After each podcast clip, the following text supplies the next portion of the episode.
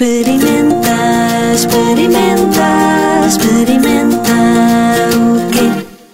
Experimenta a paisagem. Entra neste museu ao ar livre, no centro de Portugal. Olá, este é o podcast Experimenta a Paisagem, uma viagem sonora pelo primeiro museu ao ar livre em Portugal. Eu sou a Catarina Figueiredo e hoje começo este episódio com Tiago Pereira. Ele é realizador, documentalista, radialista e muito criativo. Tem feito um trabalho ah, notável junto da música portuguesa, como mentor e diretor do projeto Música Portuguesa a Gostar dela própria, dando devido valor à nossa cultura popular. Já está comigo ao telefone em direto. Olá, Tiago! Olá, olá. Antes de mais, muitos parabéns por este projeto que existe desde 2011 e é um dos maiores espólios audiovisuais de tradição oral e memória coletiva que, que existe no nosso país. Tiago, conta-me lá como é que surgiu esta ideia, conta-nos um bocadinho do que é que é isto da música portuguesa a gostar dela própria, deste projeto tão bonito. Bem, isso é um bocado complexo porque a música portuguesa a gostar dela própria foi-se alterando com o tempo, como, como é óbvio. Ah, Uhum. começou muito antes de tudo, começou há mais ou menos 27 anos atrás, quando um dia eu estava em Odisseixe e ouvia um homem que imitava o som dos, dos instrumentos a cantar, trauteava, digamos assim, fazia aquilo que na Irlanda se pode chamar lilting e que até vai aos palcos. E eu fiquei tão fascinado com, com o som desse homem que quando cheguei a Lisboa quis logo fazer qualquer coisa com esse som. E como não tinha imagem, e nessa altura estudava cinema, descobria uma imagem do, de outro homem que tinha gravado meses antes ah, num sítio perto de Odisseixe, mais em cima, ao pé da comporta, de um homem que vivia sem água e sem luz e rapidamente coloquei o som de um sobre a imagem do outro e depois isso fez um documentário que se chamava Quem Canta Seus Mãos Espanta e que ganhou nessa altura o melhor documentário nos encontros de cinema da Mal Aposta. E portanto, a partir daí os dados estavam lançados para eu começar a gravar e pronto, e durante alguns anos comecei a gravar primeiro timidamente e depois de uma forma muito mais forte. E em 2011 houve um momento muito forte em que houve um artigo em 15 de janeiro na, no, na Notícias Magazine sobre o- toda esta nova geração que cantava em português e que aceitava a métrica de cantar em português, que tinha, desde nessa altura tinha os Diabos na Cruz e tinha todas essas editoras, a Flor Caveira, a Amor Fúria, também tinha o Fachado e também falava comigo para eu começar a andar a gravar todo esse movimento e também as pessoas. E então a partir desse momento eu decidi que no dia a seguir ia começar um projeto que se chamava a música portuguesa a gostar dela própria que colocava toda a música portuguesa no mesmo espaço virtual onde toda a gente pudesse ter acesso e de certa forma democratizando o acesso às vezes complicado a certas músicas que existiam mais Exato. escondidas no meio do país ou, Ou seja, em sítios mais remotos. É dar acesso e dar também oportunidades a pessoas que normalmente eh, são talentosas, estão espalhadas pelo nosso país, mais no interior, não é? E, e não têm uma voz, ou não, não são eh, ouvidas como deve ser. É isso. Sim, quer dizer, não é que elas não tenham uma voz, há, há sempre pessoas que as ouvem. O, o questão é que tem a ver com, com, com a lógica, com a lógica da sociedade, não é? Elas, o, o cantar hoje é uma coisa que nós vamos vendo pela televisão e pela rádio que é considerada apenas uma coisa para profissionais, de- deixou de se divulgar ou deixou de se documentar aquele cantar que é no sentido primordial em que as pessoas cantam para elas próprias. Isso foi-se perdendo e, portanto, ficou sempre esta ideia e passa muito essa ideia, muito pela comunicação social e por, que- e por, e por aquilo que estas pessoas recebem em casa que o cantar é apenas, tem que se cantar apenas afinado e em cima de um palco e- e, de, uma determinada maneira, o que faz com que depois estas pessoas abandonem de certa man- maneira a sua forma de cantar ou as cantigas antigas que sabiam e que toda a, e que toda a vida cantaram na altura em que o cantar era muito forte e funcionava como um, como um fator muito grande de aglutinador das sociedades e das, e das comunidades, porque as pessoas trabalhavam no campo e não havia televisão e não havia rádio e as pessoas cantavam por muitas razões e esse cantar era muito importante para as comunidades. Quando deixou de ser importante para as comunidades, elas também foram perdendo essa, foram perdendo essa prática e ao mesmo tempo que a foram perdendo também foram perdendo autoestima sobre ela. Por isso é, é comum quando tu vais gravar estas pessoas, elas dizerem sempre que aquilo que elas cantam não, não serve para nada e que ninguém se interessa ou que não tem valor e portanto há aqui esse grande trabalho de reforço da autoestima que é depois a lógica da música portuguesa a gostar dela própria ter esse nome, não é? O gostar dela própria é retribuir e devolver às pessoas uhum. essa autoestima sobre dizer-lhes, olha, uh, pode não estar na televisão, pode não estar em cima de mas um tem palco, aqui um palco, mas, não é? Mas aquilo que você canta é importante e, e, e tem muito valor para muita oh, gente. Tem que, e como é que sim. chegas a essas pessoas? Como é que chegaste a essas pessoas? Como é que as encontras? Por muitas razões, de muitas formas, isso é, um, isso é, é completamente aleatório. Muitas vezes temos. Vais a passar sempre... num sítio e perguntas, não, não, ouves? Não, Isso, é, isso, é uma, isso é uma ideia mítica. não, isso, isso Vais é uma com ideia. tudo muito bem preparado, não é? Sim, claro que sim, senão não consegues fazer o que tu fazes, não é? Nós fazemos isto, gravamos muito porque conseguimos, mas, mas depende muito. Tu depois tens as pessoas importantes que te levam às pessoas importantes, como às vezes tens, uh, os inform... tens as pessoas que os técnicos das câmaras municipais que te levam às pessoas que conhecem, como muitas vezes, por exemplo, nós vemos agora de cinco dias em Alfândega da Fé, em que nós tínhamos os contactos das pessoas e aquilo era muito, muito estranho para nós, porque nós íamos sozinhos, nós só tínhamos, telefonávamos e percebíamos também, porque tu assim também vais percebendo como é que o país funciona em certos sítios e tu aí consegues perceber mesmo o isolamento das pessoas, porque nós chegávamos lá e só alguém lhes tinha feito um telefonema e as pessoas não nos conheciam do lado nenhum e abriam-nos a porta e nós às vezes até achávamos aquilo mesmo estranho. Assim, um Ofereciam-te um chazinho, uns Nós podíamos ser outra pessoa qualquer e dizer Exato. que éramos estas pessoas. Mas pronto, mas depois obviamente que, depois a relação se, e, e, é muito e é sempre muito forte, não é? Porque tu gravas sempre pessoas ou que estão isoladas, ou que estão no limite das suas capacidades, ou que estão tu gravas sempre o fim, não é? E portanto tu vais percebendo também como é que estas coisas funcionam. Há sempre um, um, momento em que as pessoas vão chorar, há sempre um momento em que se vão lamentar, há sempre. E claro, isto, isso é isto tudo tem que continuar para depois tu conseguires depois trazer aquilo que trazes, que é sempre puxando a sua dignidade para cima, não é? Tendo claro. sempre, puxando sempre o lado mais humano de todos para, para mostrar e para divulgar isso, esse lado humano que é o que mais interessa. E é? tu, enquanto não... Tiago, não é? A fazer as entrevistas, a captares os sons, um, o que é que tu sentes ao fazer este projeto? O que é que representa para ti?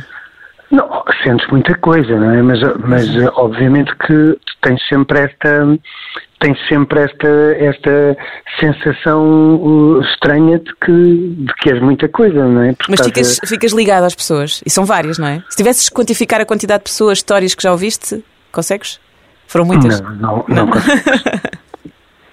não Mas é lembras-te de todas as pessoas? Lembro-me. Todas elas te marcaram?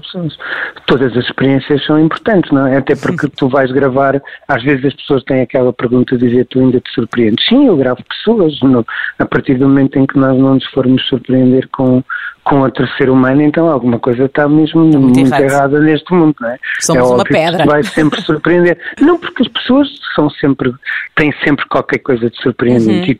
e, e temos que ter sempre esta ideia também de que todos nós podemos sempre aprender uns com os outros, não é? E tu aprendes sempre alguma coisa com E tens alguma, pessoa. alguma história engraçada para nos contar, assim, uma que te lembres?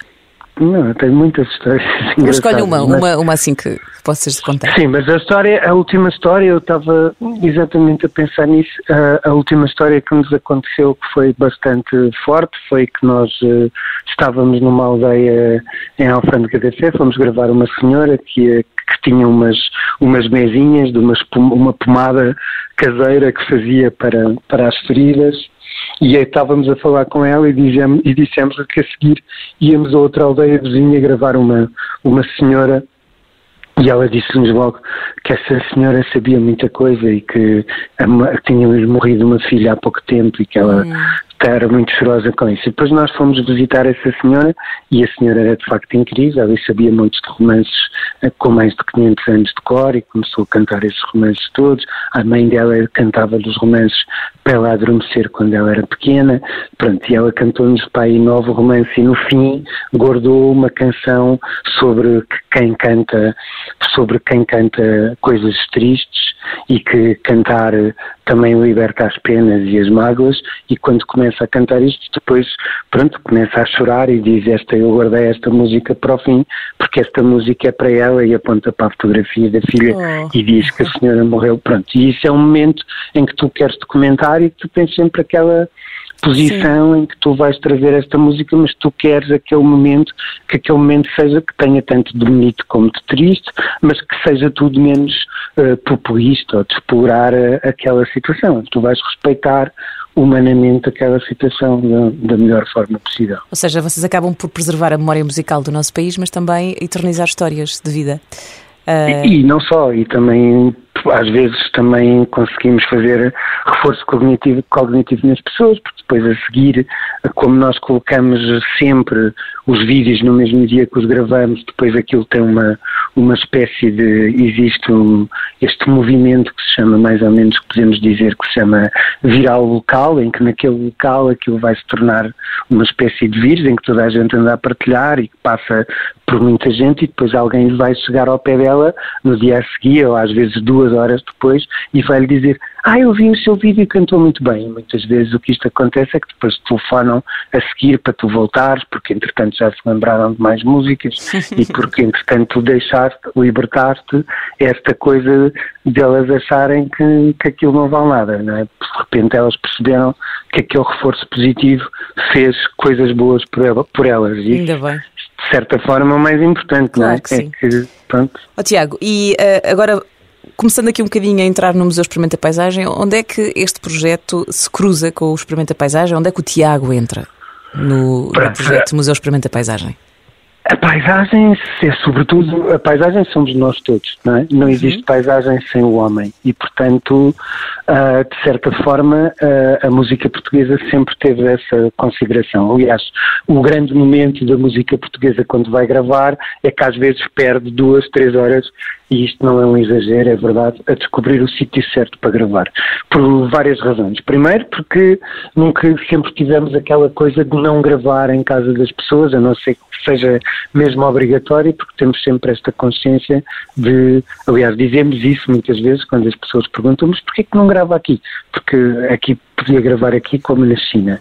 Aqui não há nada identitário, não há nada que me possa demonstrar onde estou. Portanto, é sempre bom mostrar aquilo que está à volta e perceber aquilo que está à volta e muitas vezes voltar a esse mesmo sítio, tal como voltas à mesma pessoa e perceber que aquilo que está à volta se transformou por qualquer razão, ou porque agora já não existe aquele campo e já é, e já é uma ponte, ou porque entretanto já passou um viaduto, e portanto, dessa forma, a música portuguesa está sempre uh, uh, a gravar isso. E depois porque também grava no canto, não é? Porque uh, quando quando se canta e se mostra as realidades sociais, económicas e culturais de um local, e isso está na cantiga, por exemplo, temos isso no Alentejo, não é? Quando antigamente se cantava é tão grande o Alentejo, hoje já se canta ao olival intensivo, não é? Que agora à volta é só olival intensivo.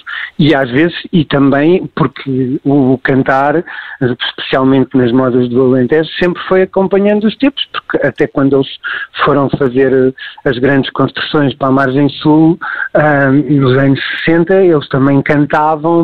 Uh, eu agora já não me encosto ao casado, que, trabalho na construção. E por isso, também no, naquilo que vamos gravando, também nas letras, está lá claramente a transformação da paisagem, porque a paisagem transforma se da mesma achas... maneira que as cantigas, que tudo. Não? É? Achas que o Museu Experimenta a Paisagem, o projeto uh, deste museu, se inspirou um bocadinho também no teu? Eh, nomeadamente em ouvir as populações eh, para, para fazer as obras de arte no museu e enquadrar eh, de acordo com a paisagem e integrar também as populações na construção dessas obras? Achas que pode ter sido uma inspiração? Não acho que é uma inspiração, acho que não poderia ser de outra forma. Uhum. Tu não podes, falar, não podes falar sobre paisagem sem ouvir as pessoas, sem uhum. perceber uhum. exatamente aquilo que se passa com essas pessoas, do que é que é viver nesses lugares e como é que esses lugares têm transformado ao longo do tempo, porque a paisagem é isso, e muitas vezes a paisagem transforma-se por, por, por, razões de macroeconomia muito maiores do que nós, não é? Porque, por exemplo, pelos solos na Califórnia e na Austrália já não poderem plantar certas, certas, certas culturas que elas depois existem aqui que depois passam para, para outros lugares, como por exemplo nós temos a amendoeira agora também em grande força no uhum. Alentejo, etc. E como o olival intensivo veio de Espanha para aqui e, e todas essas realidades. E portanto é sempre preciso escutar e entender. Portanto claro. temos que, não, não existe, até porque muitas vezes, e a música portuguesa sempre esteve atenta a isso, uh, uh, uh, há situações em que nós temos que nos adaptar às pessoas que gravamos. Quantas vezes não fomos gravar pessoas que a meio disseram que não tinham nada para dizer e nós de repente claro, não, podemos, parte, não, é? não, podemos dizer, ah, então vamos embora, quer dizer, não, não vamos fazer isso, isso não, não é uma coisa que possa ser viável. Então lembro-me perfeitamente uma vez de um homem, um poeta popular, no Alentejo, que já tinha 90 anos e que estava à porta de sua casa e que ele ia dizer o poema e depois quando já estava tudo montado, o material todo, ele olhou para nós e disse que não queria dizer nada porque tinha medo de se enganar e não queria fazer essa figura. Então é. nós gravámos na mesma cara dele a fitar o horizonte e gravámos todo o som que estava à volta e chamámos aquilo paisagem sonora do Heitor a olhar para a paisagem. E na verdade, esse som todo que gravámos com ele a olhar para a paisagem, acaba por, por, se tornar uma coisa tão forte como se ele tivesse dito um poema. É um poema uh, da paisagem, do som da paisagem.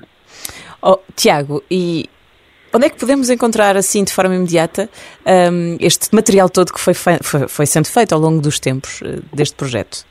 Na música portuguesa gostada própria.org, em que uhum. está dividido por distrito, e as pessoas podem ir procurar por distrito, ou podem escrever lá e podem procurar por instrumento, ou por lugar, ou, ou, e também, pronto, também podem encontrar no Vimeo, nas redes sociais, no Facebook, no, no Instagram, nessas, nessas coisas todas. Vendo o teu projeto, diz, diz.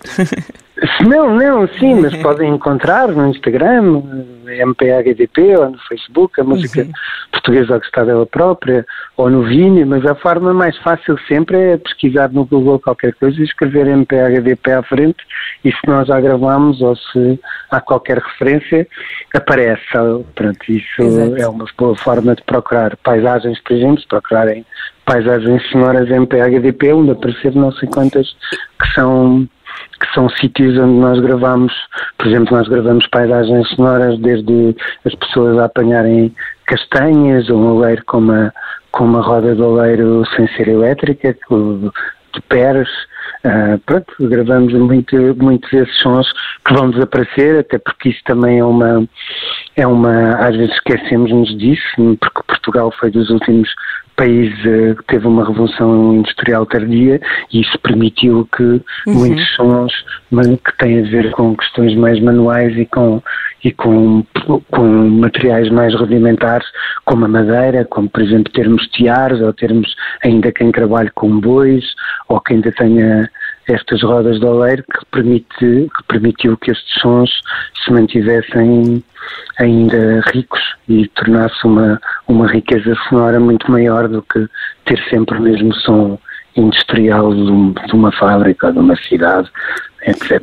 E para já, é só em Portugal é que fazes este, este trabalho ou, ou este projeto? Ou não, pensas... também, não, não, também gravamos para, em Espanha. Para espalhar sim, pelo mundo.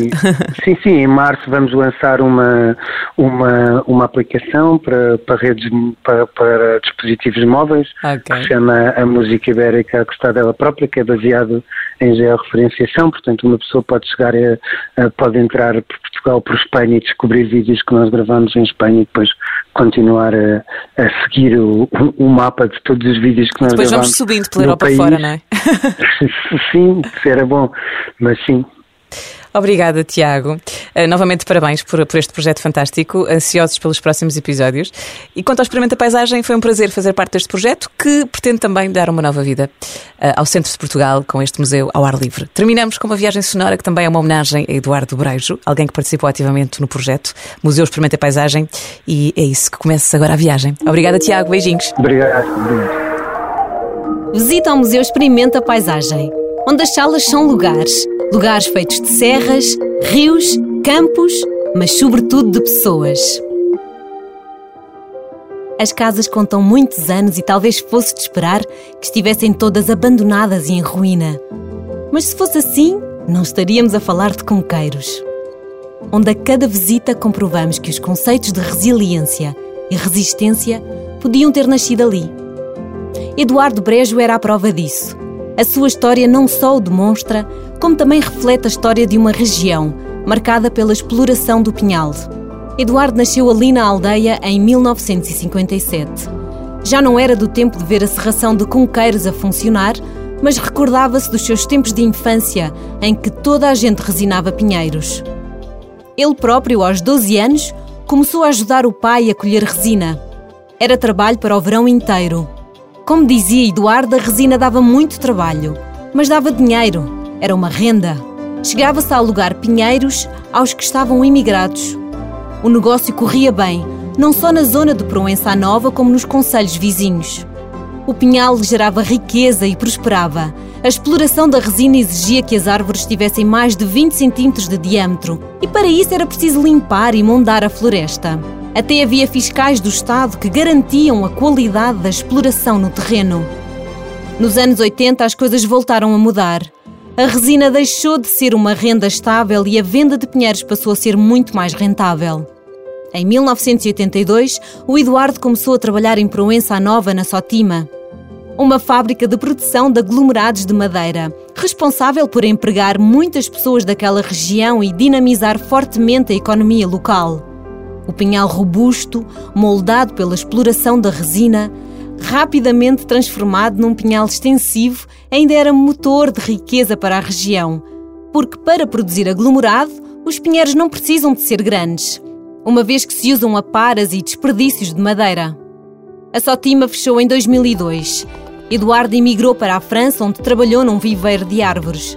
Regressou a Conqueiros em 2018 e dedicou-se à plantação de oliveiras e outras árvores de fruto até que o desânimo causado pelo último grande incêndio de 2020 o voltou a afastar da floresta. Mas Eduardo Brejo continua a viver ali, junto ao rio, mesmo à porta de um dos acessos mais bonitos às calhas antigas. Resistente e com um sorriso no rosto, dizia-nos: Cresci por aqui. A gente conhece estas calhas todas, estas pessoas todas. E é aqui que a gente se sente bem o Eduardo acompanhou a criação da obra Magma Cellar. Aparecia com o seu sorriso tenue e um copo de água refrescante nos dias quentes.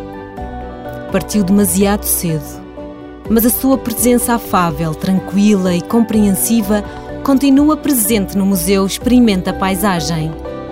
A sua marca continua impressa, sobretudo naquilo que é a compreensão do conceito de resiliência que nesta região não é só uma palavra em voga, é um modo de vida.